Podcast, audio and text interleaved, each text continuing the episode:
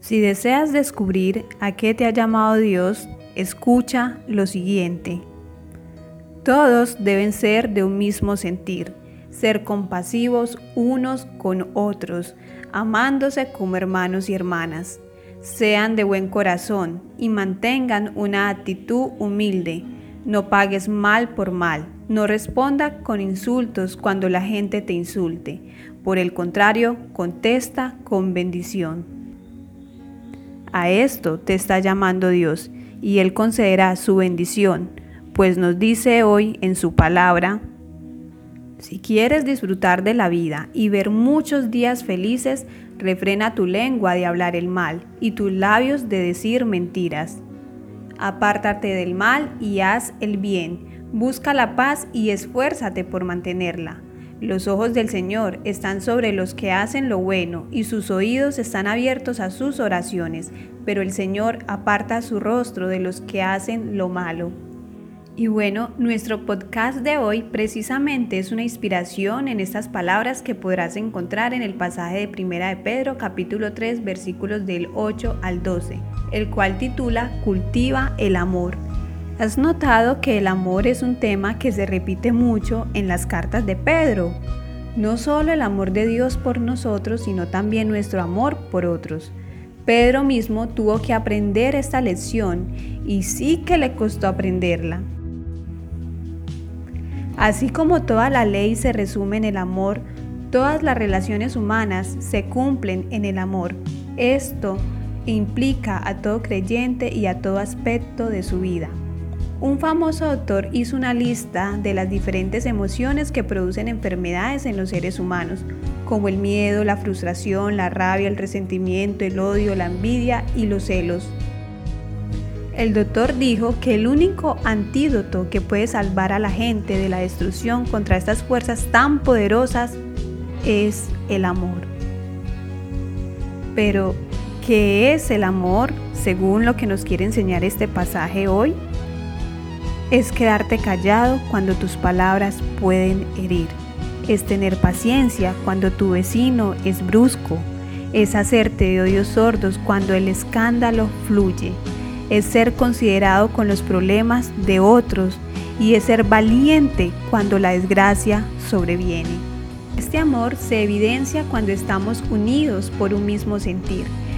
Suena muy sencillo, ¿no crees? Vivan en armonía. ¿Qué tan complicado puede ser? Honestamente, muy complicado, seamos honestos. No somos fáciles, no podemos pensar que los demás están mal mientras nosotros hacemos todo bien. Es un hecho que cada uno de nosotros tiene su cola que le pisen. Algunos somos más o menos de esto o aquello, pero en general siempre vamos a encontrarnos con alguien que nos haga complicado el vivir en armonía. Prácticamente desde que salimos de la casa ya podemos encontrarnos con la dificultad de amar, pero aún con nuestra propia pareja también se nos dificulta vivir en armonía. La armonía es un fin que se persigue constantemente, no es algo que se alcanza y se acabó. Debemos constantemente recordarnos el estar en paz unos con otros, pues así nos ha llamado Dios. Ahora, como siempre, la palabra nos da ciertas herramientas para poder lograr un objetivo. En este caso, seguido del mandamiento a vivir en armonía, nos dice, compartan penas y alegrías, practiquen el amor fraternal, sean compasivos y humildes, no devuelvan mal por mal ni insulto por insulto, más bien bendigan. Por esta razón, otra evidencia del amor es la compasión, el cual es un sincero sentir por las necesidades de otros. Si quieres que otros sean felices, practica la compasión. Y si tú quieres ser feliz, practica la compasión. Debemos ser amigables, actuar como hermanos y eso es mucho más que comportarnos como caballeros o como damas. Es realmente ser humilde, puesto que la humildad es el cimiento de la cortesía, porque cuando somos humildes ponemos a los demás por delante de nosotros mismos. Por eso es importante que no pagues mal por mal, al contrario, sé de bendición para otros. Tú eliges si quieres devolver mal por bien, o devolver bien por bien o mal por mal, o puedes devolver bien por mal. Y te preguntarás, ¿por qué se nos habría requerir ser compasivos, misericordiosos, amigables con quienes buscan nuestro mal y aún nos maldicen? No lo merecen, ¿cierto? Eso pensaríamos. ¿Por qué hacer el bien a los que nos odian y orar por quienes nos perjudican? Suena un poco injusto, pero sabes, tenemos un gran ejemplo sobre esto y es Jesús. No debemos devolver ojo por ojo y diente por diente.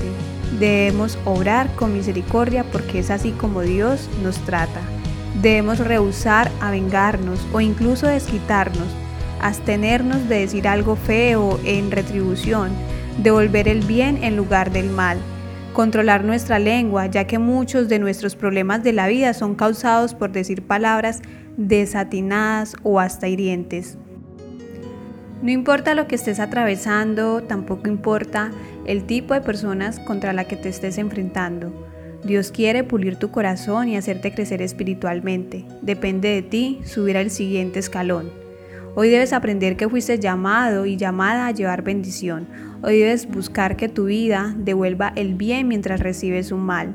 Hoy debes aprender a practicar el amor, a ser compasivo, compasiva y ser humilde, Piénsalo, Jesús nos dejó el mismo ejemplo maravilloso. Mientras moría en la cruz, pedía por aquellos que lo estaban asesinando, que lo juzgaban, que le injuriaban. Así que la pregunta es, ¿qué vas a hacer? Tu orgullo es el principal enemigo. Tu ego es la barrera más grande que debes romper. Si puedes ver más allá, tu vida será sumamente transformada si decides tomar este paso de fe y entregar por completo tu vida a Dios. Hay un título de una canción llamada Fijaría mis ojos. En esta canción el autor se pregunta qué haría diferente si pudiera regresar el tiempo, a lo cual él contesta, amaría sin miedo.